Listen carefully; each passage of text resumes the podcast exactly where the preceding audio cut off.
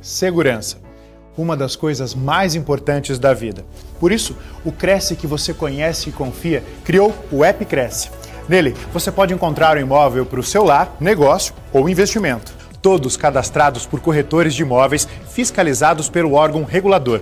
E você, corretor, pode acessar cursos, atualizar cadastro, inserir e gerenciar imóveis. Fácil e gratuito. Baixe agora o app Cresce, seu imóvel com segurança na palma da sua mão. Muito obrigado, Anderson, é, pelo convite, você, a Sônia, a Cris, o Giba, toda a equipe da Quarta Nobre. É, é um evento diferente, é um evento já antigo, já tem raiz. É um dos primeiros eventos da TV Cresce, se não me engano. Então, muito legal.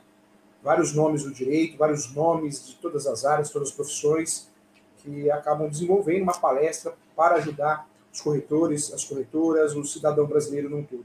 Então, muito legal, muito honrado pelo convite, muito feliz. Eu acho, se eu não me engano, é a sétima vez, oitava, que eu participo da Quarta Nova. Então, fico muito feliz, muito honrado pelo convite, viu? Espero em breve poder fazer esse encontro presencial, igual nós fizemos nas anteriores. Tenho certeza que tudo vai, vai se resolver e logo, logo nós vamos poder nos encontrar. Né? Então isso é muito legal. É aquele estilo do evento presencial que também fica ao vivo no canal do YouTube do Cresce, do Conselho Federal.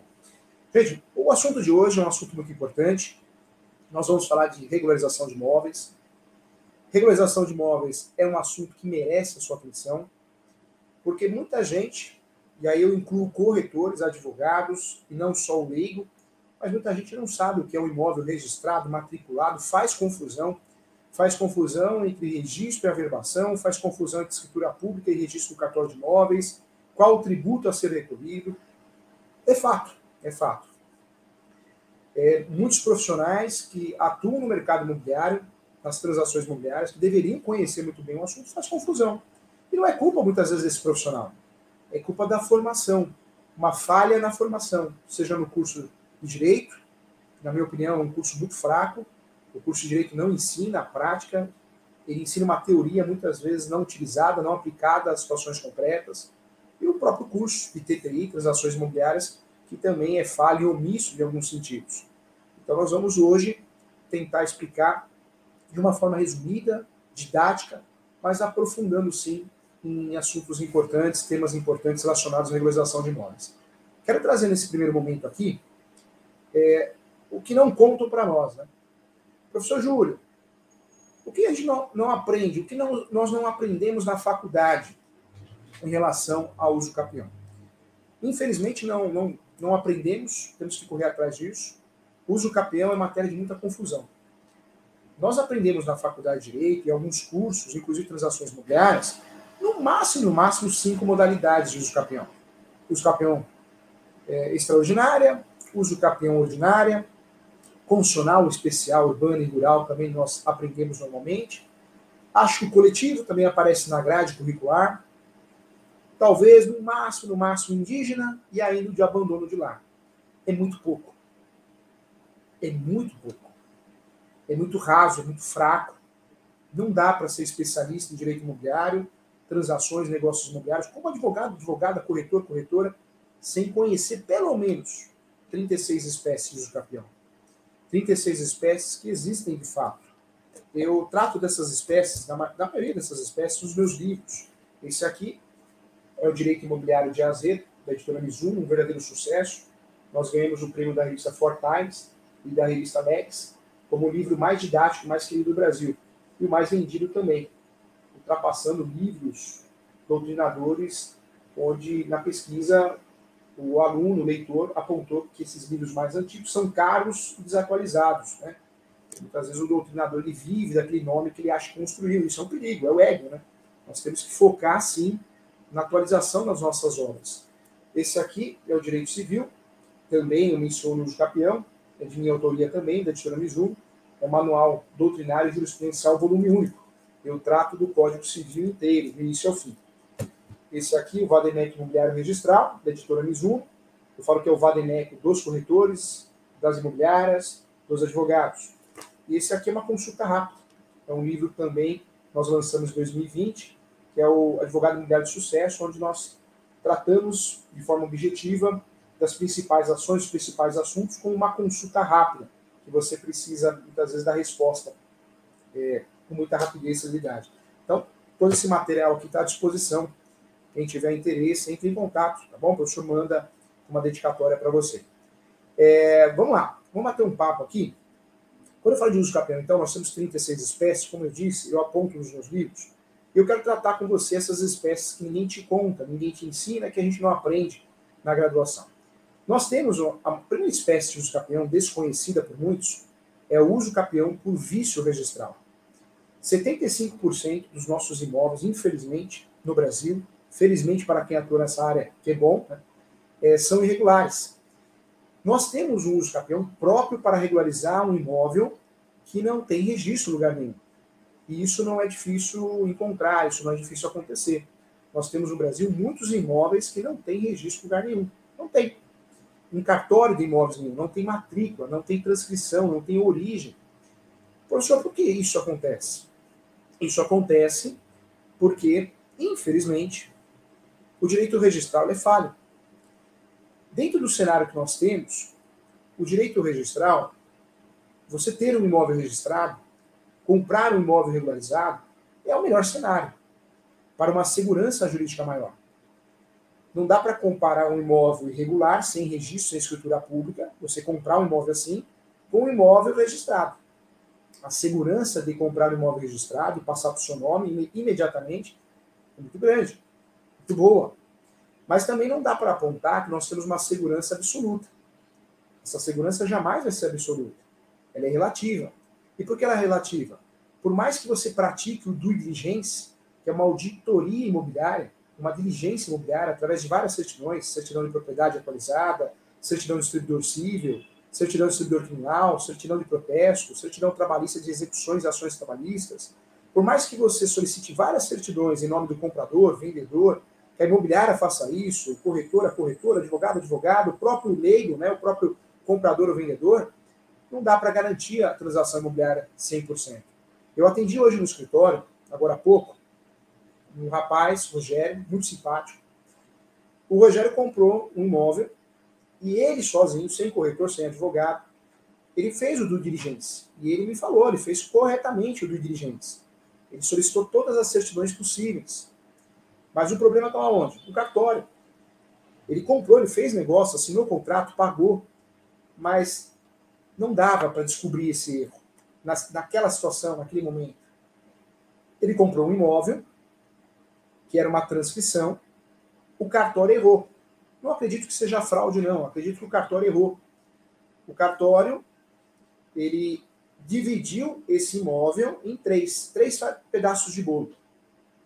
Só que, estranhamente, cada matrícula, na descrição do imóvel, tinha a cópia da transcrição. Ou seja, nós tínhamos, tínhamos, não temos, né? que a situação existe, quatro registros imobiliários com a mesma descrição, com a mesma localização uma transcrição, que é a área maior, e três matrículas que falam da mesma área. Então, veja, ele praticou assim o due diligence, ele fez uma auditoria, ele teve um cuidado para ter segurança jurídica na transação imobiliária. Mas, infelizmente, o que aconteceu? Infelizmente, era um vício no cartório, um vício registral, sobreposição de matrícula. Então, isso acontece muito. Nós temos um problema muito sério no Brasil, onde nós temos uma situação que vários imóveis não têm registro em lugar nenhum, e temos também, em diversos lugares, municípios, estados, imóveis que tem, até tem a matrícula, até tem a transcrição, até tem o registro no cartório de imóveis, mas existe um vício muito grave, como a é, sobreposição de matrícula que eu mencionei agora. Mas existem outros vícios. Né? Matrículas que não correspondem à área fática real, matrículas que têm sobra de área, matrículas que é uma área inferior da realidade ou, ou superior à realidade. Isso é muito comum. Essas falhas registrais. Então, nesse momento que nós temos uma falha registral, nesse momento que nós temos aí uma situação de fato que o registro não não traz a realidade, o registro cartório de imóveis, podemos pensar sim nesse instituto de uso capião, que é o uso capião de vício registral. O uso capião de vício registral ele é doutrinário e jurisprudencial. O brasileiro, principalmente o advogado brasileiro, isso é fruto da graduação, da fraca graduação de direito. Nós saímos da faculdade da graduação achando que só, nós só podemos fazer ações que tenham lei, ações que tenham artigos. E não é assim. No cenário real, no mundo real, na prática, diferente da teoria, da fraca teoria, necessária, mas fraca, porém fraca. É, muitas vezes nós somos obrigados, sim, usar ações doutrinárias e jurisprudenciais. São ações que não têm artigo, são ações que não têm lei, mas existe. Trago vários exemplos. Uma ação que começou assim é uma ação de direito de família, ação declaratória de afetividade ou sócio-afetividade, que é a ação do amor. Eu crio uma criança, não sou pai da criança, faço essa ação. Se eu provar o amor para o judiciário, o judiciário declara o meu amor, afetividade, sócio-afetividade, e eu passo a ser pai daquela criança. Aquela certidão de nascimento vai ter dois pais, o biológico e o afetivo, o sócio-afetivo, que sou eu. Isso existe, isso é fato, isso é real, isso pode acontecer. No início, que começou né, é, a ser usada essa medida judicial, era uma situação totalmente jurisprudencial, doutrinária, não tinha lei, não tinha artigo, não tinha normativo, hoje já tem. Então é uma ação nova, recente. Hoje nós temos até um embasamento legal, mas naquela época não existia. É, outro exemplo que eu trago, e aí eu trago um exemplo do direito imobiliário, da prática do direito imobiliário, é a indenização de fundo de comércio. Hoje, um inquilino, eu tenho uma pizzaria, eu tenho um restaurante, eu tenho um lava-rápido de estacionamento, eu tenho um posto de gasolina, eu tenho um escritório de advocacia, eu tenho uma imobiliária um escritório de corretagem, de contabilidade, seja o que for, um trabalho intelectual, um comércio de fato, ou uma empresa. Eu tenho cinco anos na posse desse imóvel como inquilino. O locador, do nada, pede o imóvel. Se eu tenho 5, 10, 15 anos nesse imóvel, segundo a jurisprudência, isso vem de, de resquícios do direito americano, eu posso fazer uma ação contra o locador, pedindo a indenização das benfeitorias provadas e, e também a indenização de fundo de comércio. O que seria essa indenização de fundo de comércio? Eu estou pedindo que o locador, o proprietário ou possuidor, pague uma indenização. Porque a partir do momento que eu fiquei 5, 10, 15 anos naquela propriedade, que eu estabeleci comércio, que eu estabeleci escritório, eu criei um vínculo comercial, eu criei uma clientela. Então, se o locador pediu de volta, eu perdi meu ponto comercial, eu perdi meu, o meu comércio, a minha empresa. Ou ainda, mesmo mudando de endereço, vai impactar diretamente em demissões, dispensa de funcionários, ou seja, causou prejuízo. Então existe essa ação, é uma ação que aparece na Lei 8.245 de 91? Não, não aparece na Lei do Doutrinário, mas ela existe. Ela é uma ação doutrinária e jurisprudencial do direito civil, do direito imobiliário. O mesmo acontece também com a ação reparatória de luvas. No Brasil, pode cobrar luva? Inicialmente pode. Então o Anderson, o Giba vão abrir um restaurante e aí eu tenho um ponto comercial pronto. Eu falo, Anderson, Giba, eu quero 100 mil reais mais o aluguel mensal. Eles concordam, não há que, que discordar, não há em que não há em se falar de crime. A partir do momento que o contrato chega ao final de locação e eu peço uma luva para renovar esse contrato, ó, eu já estou agindo de má fé. Porque o Giba e o Anderson criaram uma clientela. Ficaram dois anos ali sofrendo. Depois, no segundo ano para o terceiro, aumentou a clientela. No quarto ano, as coisas melhoraram. No quinto, bombou o restaurante. Acabou o contrato de locação. Então, agora, eu sabendo disso, eu obrigo o Anderson e o Gil a pagar uma, uma luva. Pode ser chamada luva ou luvas, tanto faz. Essa luva na renovação do contrato é crime. Essa luva na renovação do contrato cabe uma ação civil que chama ação reparatória de luvas. Eu quero a devolução em dobro também é uma ação doutrinária e jurisprudencial. Se você procurar na lei doutrinária, você não vai achar. Por que eu trago esse exemplo? Porque o uso capião de vício documental também você não vai encontrar na lei. Você não vai encontrar num artigo específico no Código Civil. Mas existe. Existe e é reconhecida. Quando nós falamos aqui, gente, da ação de uso capião de vício registral, eu quero fazer uso capião porque o imóvel não tem registro em lugar nenhum. Eu quero fazer uso capião porque existe uma sobreposição de matrícula, não dá para fazer uma retificação diária. Então, através desse uso capião, eu vou criar uma matrícula, ou melhor, do cartório, a pedido do Poder Judiciário, ou ainda vai ocorrer uma retificação. Uma unificação diária, uma separação, uma individualização, isso é fato. Esse uso capião, você, você pode usar como advogado, advogada, como leigo, você pode usar como ação, ação de uso capião de vício registral, está correto, e pode usar como tese dentro de um uso capião específico, como extraordinário, ordinário, isso é possível. Olha que instituto que nós temos importante, desconhecido, desprezado pela graduação, desprezado pela, pela teoria, né? e muito eficaz. Muito eficaz porque nós temos muitos imóveis sem registro em lugar nenhum ou com vício registral. Não traduz a realidade. A matrícula, o documento do imóvel. Além desse uso capião, existe o uso capião também dominical, ou ainda chamado paroquial. O dominical precisa tomar cuidado porque pode confundir com o capião de abandono de lar, que é o uso capião específico do direito de família. Gosto mais do nome paroquial. Esse uso capião tem o objetivo de regularizar imóveis onde você consiga provar que a origem do imóvel tem uma, uma origem documental na Igreja Católica. Nós sabemos que o direito registral, o início do direito registral, tem a participação da Igreja Católica. Nós temos certidões paroquiais que provam isso. Também é um capião interessante que podemos utilizar para ajudar os nossos clientes a regularizar os seus imóveis. É, hoje nós estamos vendo de modinha, né? Todo mundo liga uma câmera e filma, fala o que quer, isso é bom direito de expressão. Eu gosto muito disso.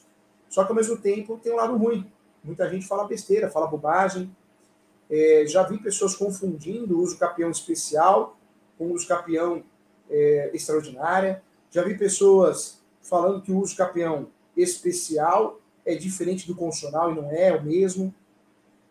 Infelizmente, não dá para você ligar a câmera e gravar algo que você não entende. Né? Olha só que interessante. Além desse uso capião paroquial que eu queria trazer para você, também existe o uso capião de coisa própria. O uso capião de coisa própria é um uso capião interessante. Quantas pessoas no Brasil compram um imóvel, mas infelizmente só conseguem colocar o seu nome na matrícula numa fração ideal, 12%, 20%, 30%, 50%, não conseguem é, ter a totalidade do imóvel a matrícula integral em seu nome. Professor, qual situação que isso vai acontecer? Isso não, não vai acontecer? Vai, e acontece. Trago vários exemplos, hein? O primeiro exemplo que eu trago para você é o exemplo de você comprar imóvel de herdeiro. Já aconteceu comigo. Comprei um imóvel de um herdeiro, transferi a parte dele para mim, escritura pública, anuência dos demais, mas aí um outro herdeiro sumiu. Sumiu. A hora que fechamos o negócio para comprar parte desse outro herdeiro, finalizamos o inventário, sumiu. Isso é muito comum. Você não consegue regularizar o imóvel. Você fica com um elefante branco na sua mão. O seu nome até aparece na matrícula. 50%, 12%, 10%. Você tem uma fração ideal. Mas você não consegue ter a integralidade da matrícula. Você não, você não consegue ter o imóvel de forma integral no seu nome. E é o que você quer, é o que, é o que te dá paz, sossego. Isso é muito comum, isso acontece. Então é possível, sim, nós temos várias teses de uso capião de coisa própria, mas uma, de, uma delas é você fazer uso capião para ter a totalidade do imóvel no seu nome. Isso é uma realidade. A totalidade do imóvel no seu nome. Porque você já tem um percentual. 10%, 20%, 50%, então você quer o quê? Você quer transferir a parte que falta para você. Você já tem o seu nome ali. Você quer transferir o resto. Então, uso capião de coisa própria, apesar de existirem outras teses, outras situações que nós podemos usar, que é reconhecido ou não. Nesse caso específico que estou te falando, é muito interessante. É muito interessante porque você vai regularizar o imóvel, aquela parte que você não tem. É interessante. Então, nós temos aqui, nesse cenário de uso capião, 36 espécies no mínimo. E falo que hoje nós temos pelo menos uns seis projetos de lei em relação ao uso capião, para que surjam espécies novas. Tem um projeto de lei que eu acho incrível, que o lapso temporal de um ano só, apenas um ano. Um projeto de lei. Está na fila aí para ser votado. Professor, mas isso é um absurdo, os capião é coisa de invasor. Não. Nós precisamos parar com essa mentalidade, porque não é a realidade. O uso capião Eu sou especialista em direito imobiliário, direito civil, sou especialista em regularização de imóveis, eu regularizo imóveis no Brasil todo. É, é muito comum construtoras, incorporadoras, investidores fazerem uso capião. Quem pensa que o capião é algo de invasor, você não sabe o que está falando. E pelo contrário, você está deixando talvez de regularizar um imóvel seu ou de alguém da sua família de forma séria, rápida. Mas o capião demora, né? não demora tanto assim, já demorou muito, hoje não. Tenho várias decisões de várias cidades diferentes, municípios diferentes, que o uso capião judicial não dura um ano. Não dura um ano. Osasco é um grande exemplo. Alguns cartórios em Osasco, na cidade de Osasco. Tivemos uma decisão, acho que está até em cima da minha mesa, deixa eu ver se me tiraram daqui. Eu acho que não. Uma decisão também que durou um ano. Um ano. É muito pouco. Tenho decisões no sul do Brasil, decisões no Nordeste, no Norte, uso, ações de uso capião de todos os gêneros, que não duraram mais que um ano e meio. Já foi uma ação demorada. Não é. Processo é digital. Hoje nós temos as várias especializadas de registros públicos, que são muito eficazes, porque entende do assunto. Então não podemos mais falar que o uso capião é demorado. Vamos lá. Quero trazer também aqui a situação do uso capião extrajudicial. Nós falamos aqui que o uso capião, nós temos 36 espécies, modalidades. Mas nós temos, em relação ao procedimento de uso capião, são três. A jurisprudência, a doutrina, definiu três procedimentos de uso capião. O primeiro procedimento de uso capião que nós temos é o uso capião judicial. Nós vamos usar o poder judiciário, petição inicial, artigo 319 do Código de Processo Civil. Vamos, vamos elaborar uma petição de acordo com o artigo 319, trazendo todos os requisitos da petição inicial. Endereçamento, qualificação, fato, fundamento pedido, as preliminares, justiça gratuita, antecipação de perícia, pedido, valor da causa, que inclusive o valor da causa no uso capião é o valor venal, ou valor de avaliação. Então nós temos aí a ação do capião como uma das medidas judiciais mais oportunas para regularizar imóveis. Hoje em dia, todo mundo liga a cama e faz curso. Tem muito curso de regularização de imóvel, né? É, eu gosto muito de dar aula, dou aula praticamente todo dia, mas eu assisto muito curso. Eu gosto para ver se eu posso aprender algo diferente. Nós temos que ser humildes em aprender. E eu vejo muita gente que vende curso que não sabe o que está falando, gente. Outro dia eu peguei um curso de regularização de imóveis, logo no começo eu parei de assistir é, a pessoa, o professor, disse algo mais ou menos assim: ah, uso capião é a última alternativa para regularizar o imóvel. Você vai desculpar. Quem trabalha com regularização de imóveis todo dia sabe que se o seu cliente tem posse, lapso temporal, 2, 3, 4, 5, 10 anos, 15 anos, manse pacífica nos donos, você vai ficar tentar perder tempo vai ficar perdendo tempo para depois falar, ah, eu uso capião depois de dois anos. Não. As pessoas querem as coisas para ontem. As pessoas querem solução. Querem que o problema seja resolvido. Então, o uso capião não é a última opção. Eu ensino meus alunos da pós-graduação do ESO, da Escola Superior Universitária, que quando possível fazer uso capião, porque o nosso cliente tem os pressupostos, posse, mas pacífica nos nomes, talvez a melhor alternativa é fazer uso capião, sim, porque você vai usar um instituto originário, é uma forma originária de adquirir propriedade, é uma ação declaratória e vai resolver. E vai resolver o problema. Trago um exemplo aqui, a adjudicação compulsória. Que, inclusive, hoje existe até a adjudicação compulsória inversa. Né? A ação de adjudicação compulsória funciona mais ou menos assim. Eu faço uma ação judicial contra o vendedor. Eu sou comprador. Eu paguei, eu quitei. O vendedor fica enrolando para assinar a escritura pública. O vendedor até assinou a escritura pública, mas não me entregou, não levou no cartório de imóveis. E fica me enrolando.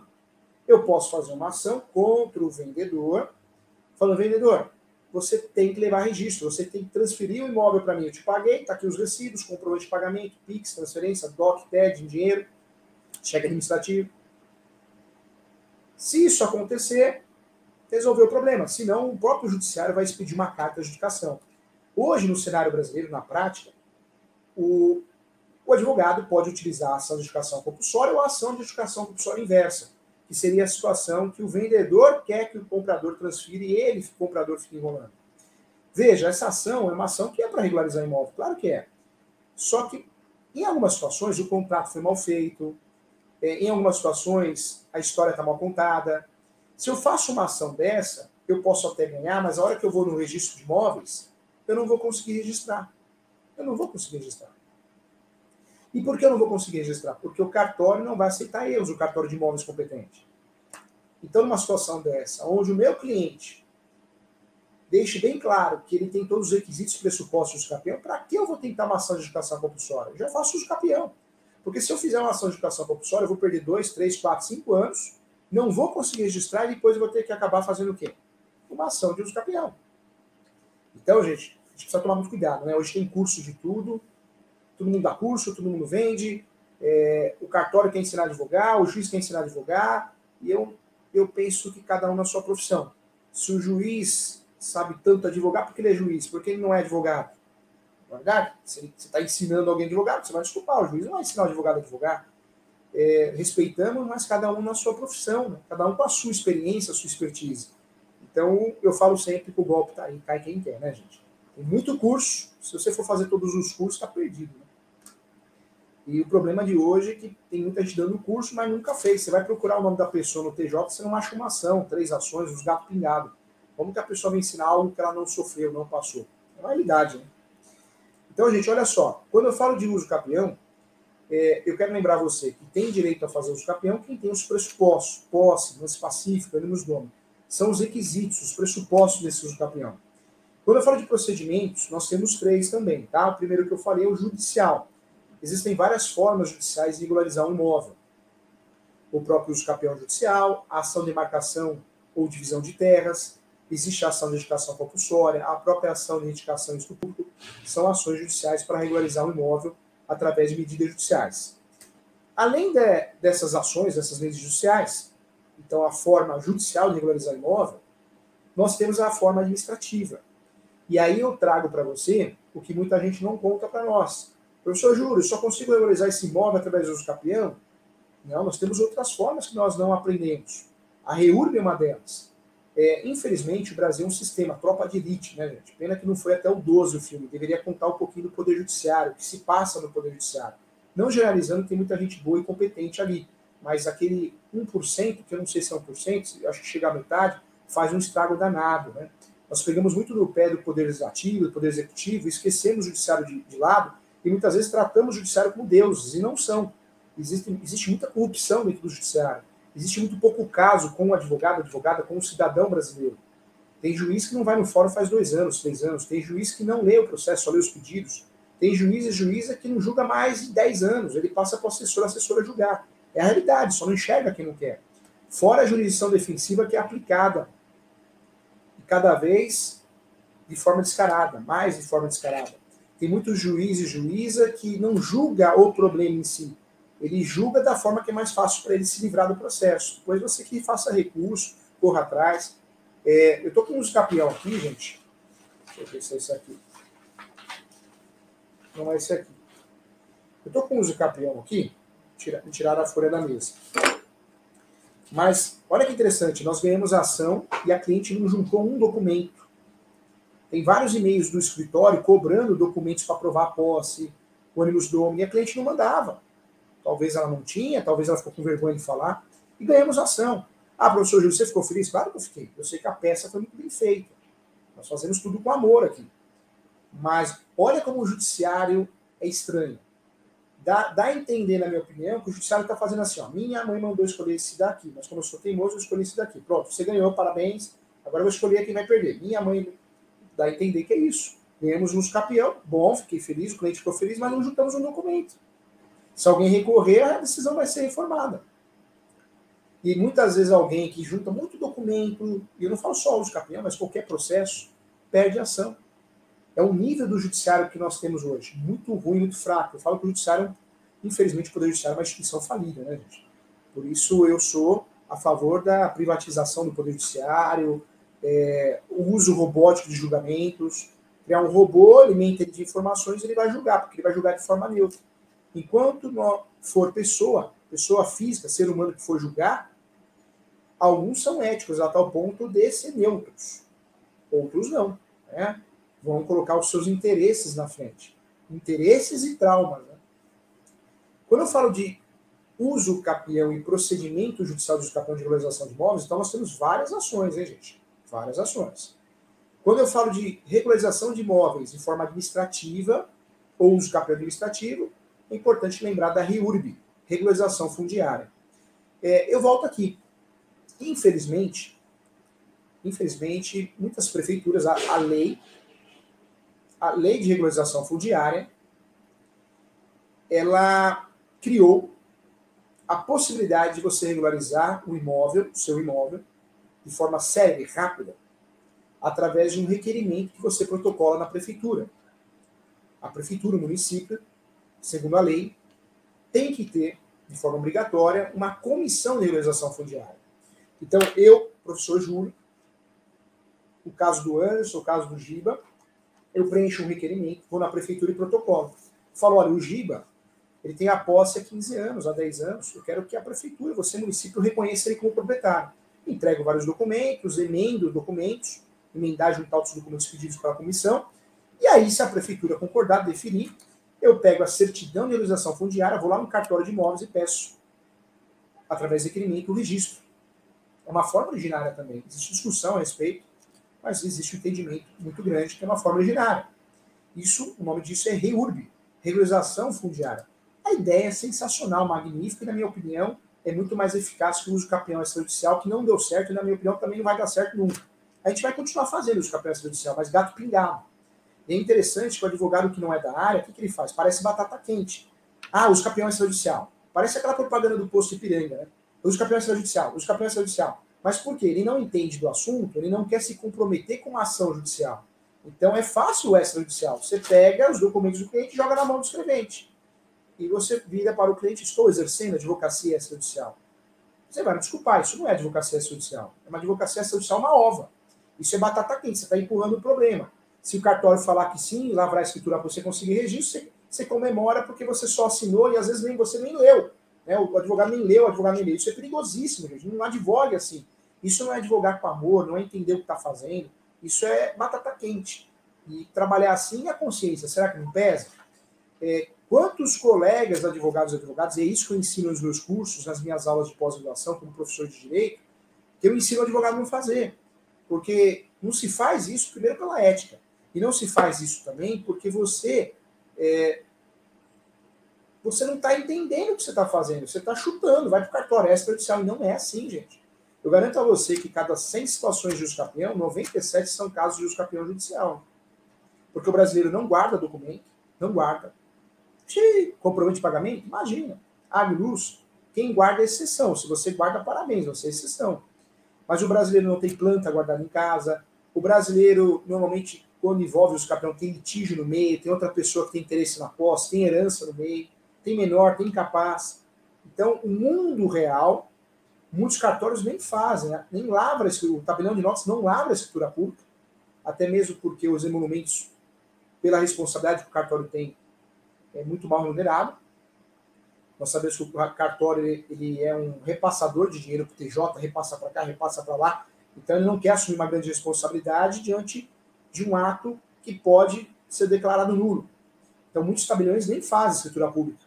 Aqueles que fazem, é, muitas vezes não perguntam ou não procuram saber se o registrador registra. E tem muito registrador que não registra uso capião extrajudicial. Claro que eu estou falando é, das grandes metrópoles e existem algumas regiões que você consegue.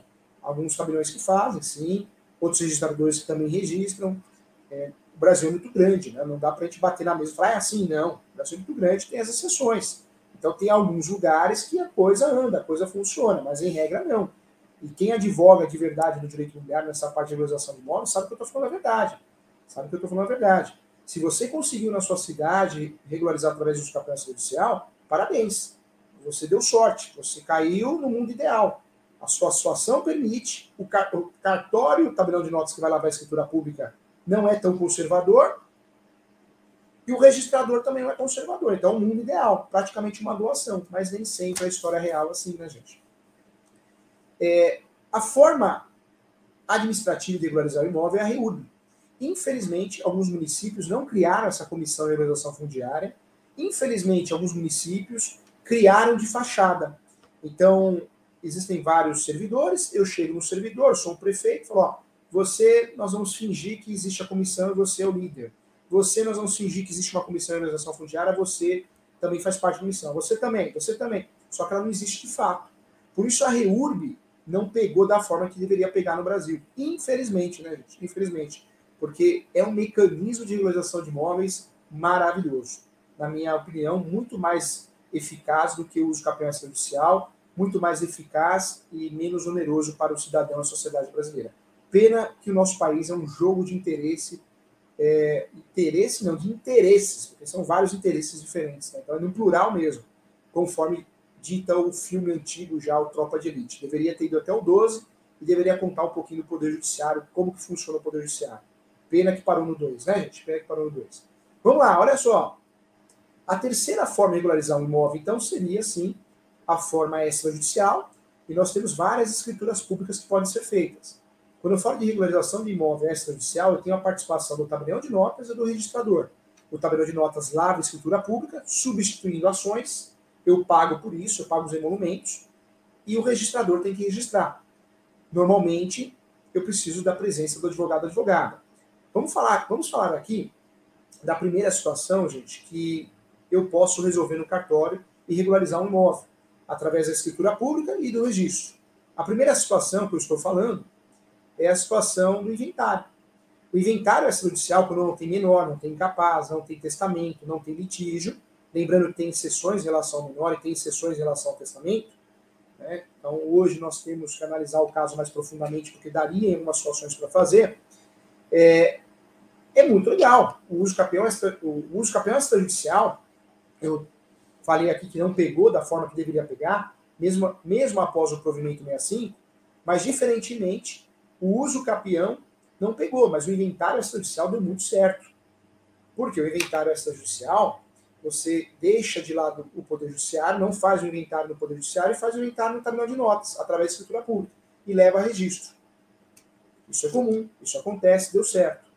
Outra, outra forma extrajudicial de regularizar um imóvel é o divórcio com partilha de bens. O divórcio regulariza imóveis também. É partilha, divisão de bens. Também deu super certo no cartório extrajudicial. Diferente do campeão extrajudicial, que por, por diversos motivos, e, e, e, também não só motivos profissionais, mas também culturais, não pegou e não acredito que vai pegar. É uma cartinha na manga que nós temos, claro. Já fiz os campeões judicial, já deu certo. Não foi uma ou duas vezes, nós conseguimos fazer algo em torno de 15 vezes, mas é muito pouco, né, gente? Pelo volume que eu tenho de uso campeão no escritório.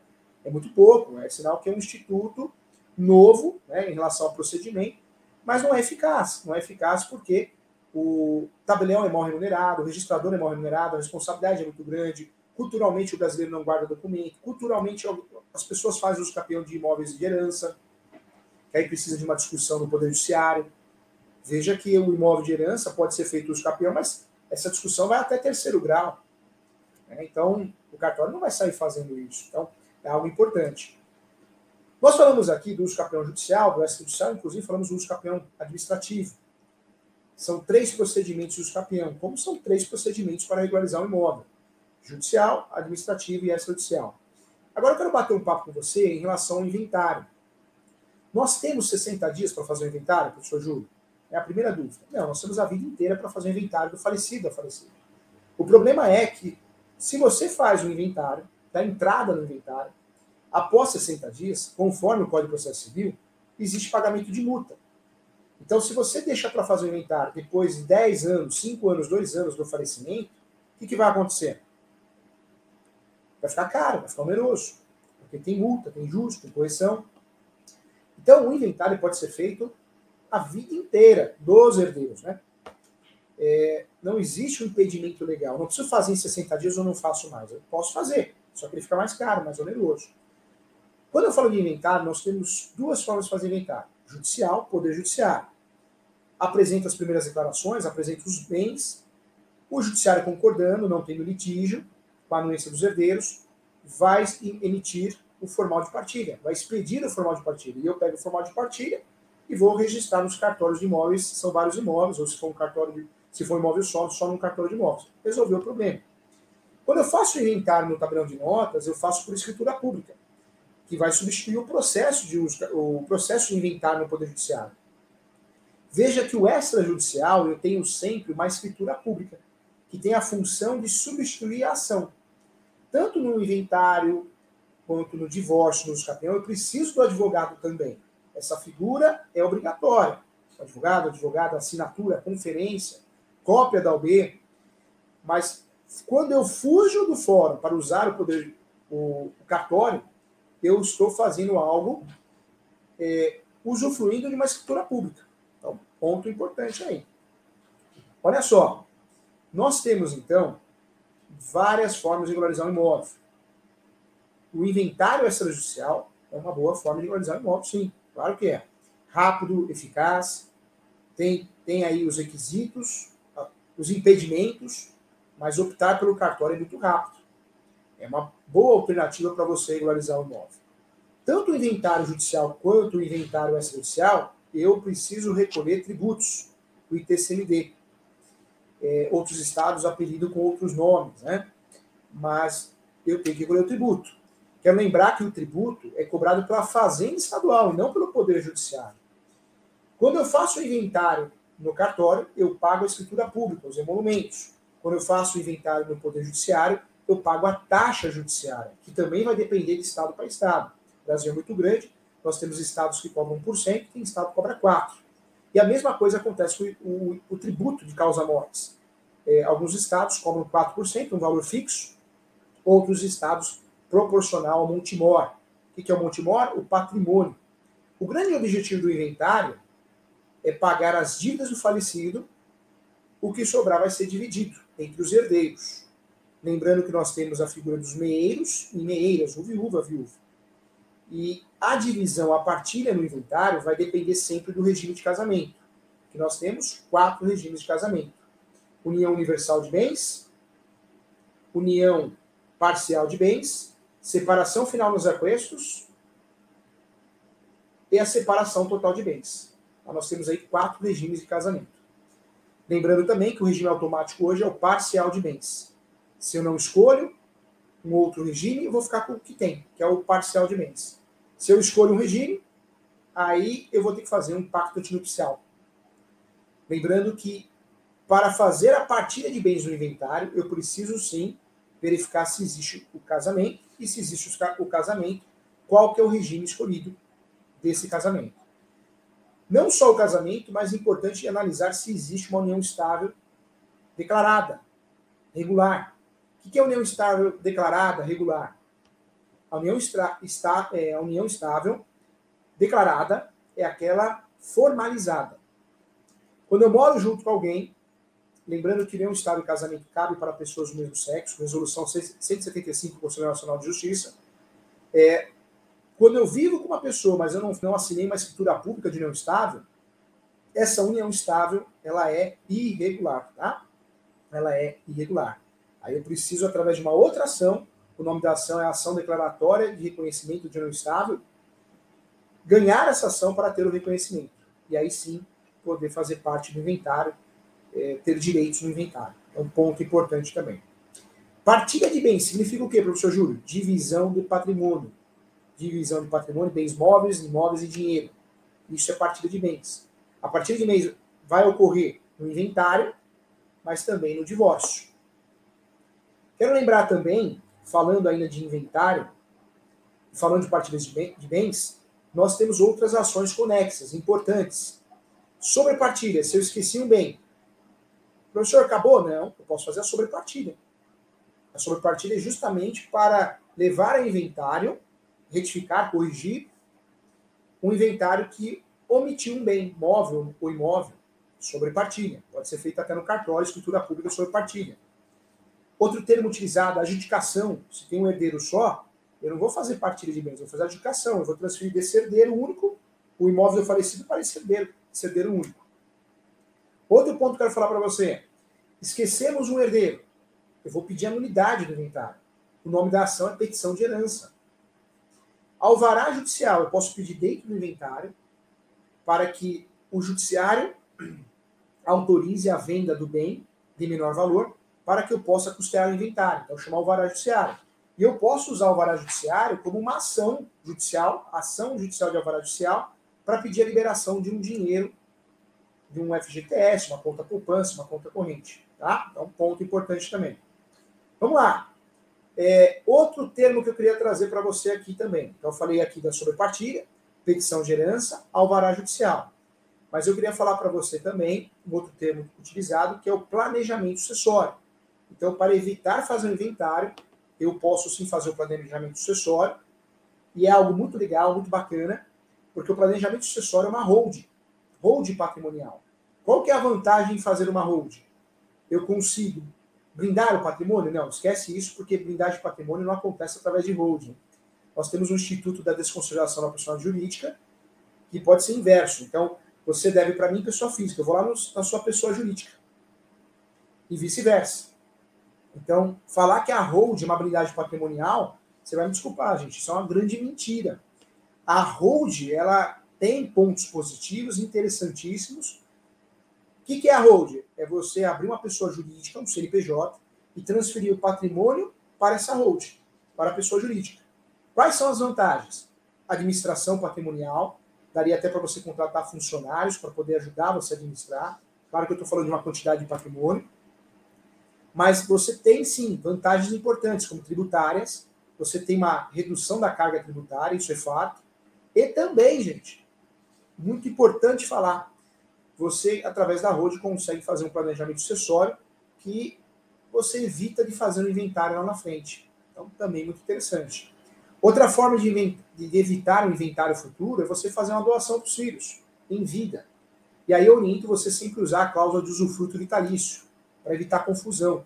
Nós tivemos um caso, uma cliente chama Priscila, o pai e a mãe doou para ela o imóvel, falou, filha, você vem morar nesse sobrado enorme, nós vamos morar no apartamento que nós compramos, compramos vai demorar um pouquinho para sair, imóvel na planta, mas a gente quer o seu bem-estar.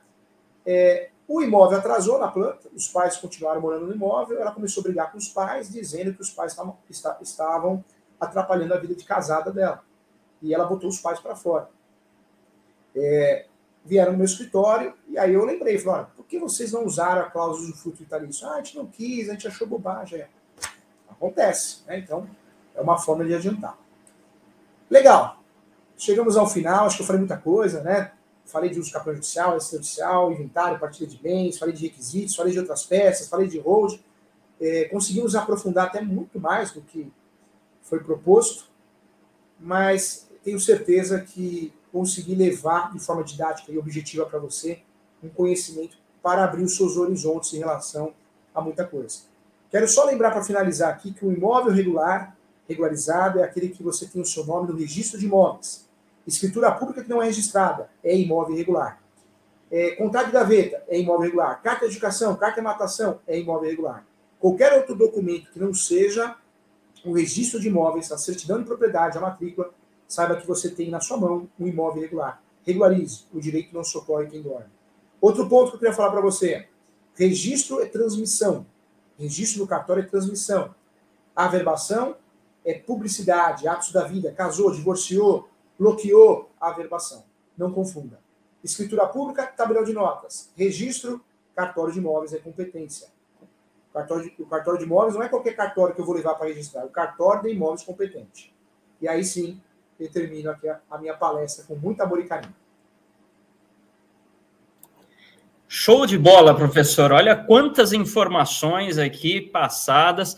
Foi aqui uma metralhadora de informações e experiências. Fenomenal. Você que nos acompanha aí ao vivo ou pegou esse vídeo no nosso acervo, vale a pena voltar aqui anotando todas as dicas aqui que o professor passou.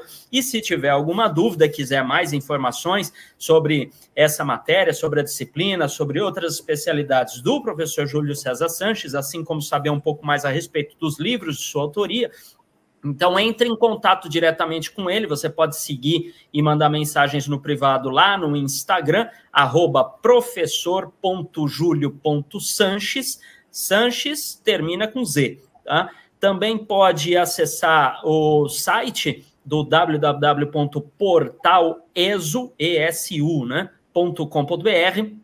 pode mandar um e-mail diretamente para ele, que é julio.professor.direito@gmail.com, ou pode então contatá-lo diretamente no WhatsApp, que é o 11 976853891, que ele então, dentro da disponibilidade dele, vai entrar em contato contigo, vai responder seu WhatsApp. E também segue lá o canal do professor Júlio César Sanches, que é professor Júlio César Sanches. Oh, meu, olha, professor Júlio César Sanches lá no YouTube. Maravilha. Professor, temos aqui alguns questionamentos, olha só. Um, deixa eu ver aqui. Uh, Cláudio, Cláudio Brianese, ele coloca assim, ó, entramos com o uso capião em 1985, perdemos porque tinha menor, né, uma pessoa menor envolvida. Agora, em 2022, posso fazer novamente? É, e se tiver menor novamente? Essa pergunta é interessante, inclusive eu atendi um cliente, fiz uma consulta é, semana passada, e essa semana, acho que foi ontem, também eu faço muita mentoria para advogados que querem atuar na área, querem aprender. Eu também, ele também perguntou isso. É, uso capião, existem teses de defesa. Quais são as teses de defesa contra o uso capião? A, a falta de posse, a falta de ânimos domini, a falta de posse mais pacífica. Mas uma boa defesa no capião também é provar que existe o menor. Né? Você adquiriu a posse de um menor, o um incapaz. É, isso vai impactar, sim, na decisão negativa, da improcedência do uso. Mas o uso capião tem algo interessante, Anderson. Quando você perde o uso capião, ele não vai ocorrer trânsito e julgado aquela decisão e nunca mais você pode fazer uso capião. Você pode sim deve. Por quê? Aquela ação durou dois, três, quatro, cinco anos ou mais ou menos, mas você continuou na posse, você continuou fazendo posse. Então essa decisão não vai travar uma futura ação do uso capião. O que, que eu oriento fazer? Deixou transitar em julgado, distribui outra ação essa ação bem fundamentada, a chance de você ter êxito, provando os requisitos pressupostos do campeão, é muito grande. É possível você ganhar sim, não só de, é, tem que propor outra ação, como deve, né? Maravilha. Olha só, seu xará aqui, o Júlio César Ferreira, ele coloca aqui mais uma dúvida. Tenho um imóvel em inventário que não tem registro no nome de ninguém, ou seja, na certidão de ônus reais está que nada consta do imóvel. Foi comprado há 56 anos por cessão de direitos hereditários. E aí, o que pode fazer para regularizar isso aí? É, o uso capião ele pode ser feito em diversas situações. Quando nós compramos a posse, ou seja, nós temos aí os direitos, os direitos hereditários ou os direitos possessórios, um contrato de gaveta, uma escritura pública, esse documento é chamado de justo título. É, esse justo título é muito interessante porque nós podemos fazer sim o uso capião usando esse documento. Então, qual a minha orientação? Faz uso capião sim, faz uso capião é, utilizando esse documento como um justo título. É possível sim fazer isso e deve ser feito, hein? Maravilha. Quantas informações, olha só. Aqui a gente sempre tem com a presença do professor Júlio César Sanches uma fantástica, extraordinária aula. É sempre muito agradável, professor, tê-lo aqui conosco. Né? Lembrando que o professor está sempre aqui contribuindo com o Cresce. Eu gosto sempre de lembrar para quem nos acompanha, ressaltar, inclusive, para quem nos acompanha, que uh, os nossos ministrantes aqui das nossas palestras, das lives, das quartas nobres, eles são voluntários. Eles não recebem nem um centavo para estar aqui uh, ministrando, compartilhando conhecimento e experiência conosco. Eles fazem isso pelo gosto de enaltecer, de engrandecer o mercado imobiliário e o conhecimento dos operadores, dos corretores de imóveis, para que a gente tenha efetivamente um mercado íntegro, sadio, né, com negociações muito bem feitas e com conhecimento bem é, transmitido. Então, professor, parabéns por essa atuação, muito obrigado. É, eu quero deixar aqui um abraço para todos que nos acompanham, parabenizá-los por nos acompanhar aqui, por tomar essa decisão de assistir às, às nossas palestras, nossas apresentações aqui, porque você busca informação e aqui você encontra. Então, parabéns por tomar a decisão de nos acompanhar. Fica sempre ligado que a gente sempre tem é, palestrantes aqui, temas extremamente relevantes para a atuação profissional dos corretores de imóveis. Professor, Professor doutor Júlio César Sanches, é com, sempre com muita satisfação que a gente tem aqui, então eu quero deixar aqui em nome de toda a diretoria do Cresce, na figura do presidente José Augusto Viana Neto, uh, os nossos agradecimentos mais profundos pela sua presença aqui mais uma vez. Espero, de fato, vê-lo aqui novamente em mais outras lives aqui contribuindo conosco. Eu vou ficando por aqui, deixando meu abraço a todos que nos acompanham, um abraço, professor, e eu quero então, para encerrar essa live, pedir uma gentileza, professor, para deixar a última mensagem aqui para nos acompanha, para quem nos acompanha, para a gente fechar então a nossa live com chave de ouro. É um prazer, uma satisfação muito grande participar na Quarta Nobre, esse evento tão diferente, tão honrado, tão tão maravilhoso que é. Eu acho que a Quarta Nobre, se eu não me engano, tem mais de 20 anos, não tem, Anderson? Começou em 2004, então tem, tem bastante é, tempo. Então, eu falo que é um evento raiz, né? Então, é uma honra participar novamente. Eu agradeço o convite, agradeço você, Anderson, a Sônia, a Cris, a Cris o, o Gilberto, o presidente Viana. É uma honra, muito obrigado tá, pelo convite para palestrar na Quarta Nobre. A gente sabe que os palestrantes são escolhidos a dedo, né, com amor, carinho, pessoas que entendem do que estão falando, isso é importante. Eu falo que hoje nós temos aí é, muitas mídias, então hoje está difícil você encontrar, é, acho que está um pouco poluído, porque está todo mundo fazendo a mesma coisa, então o canal do conselho ele tem esse cuidado né, de um, trazer profissionais que trabalhem naquela área, e isso é muito legal. Quero convidar, Nelson, inclusive você como docente, eu já adiantei para você na época, mas eu, fiquei sabendo, você me falou, né, que se afastou um pouquinho, outros compromissos, mas quero sim te convidar algumas matérias específicas da pós de docência e quero convidar todos que assistiram a Quarta Nobre a entrar no site www.portalesu.com.br, ESO, a Escola Superior Universitária, para fazer os cursos gratuitos, Anderson. Tem mais de 100 cursos gratuitos de direito, direito imobiliário, direito civil, direito médico, tudo gratuito, direito penal, com certificado. E tem as pós-graduações, que todas elas custam R$ 950,80, é uma pós online, 12 meses, mas tem material de apoio, é bem legal, bem bacana. Eu sou coordenador de duas, né? Eu sou coordenador da pós-direito imobiliário e da pós-direito civil.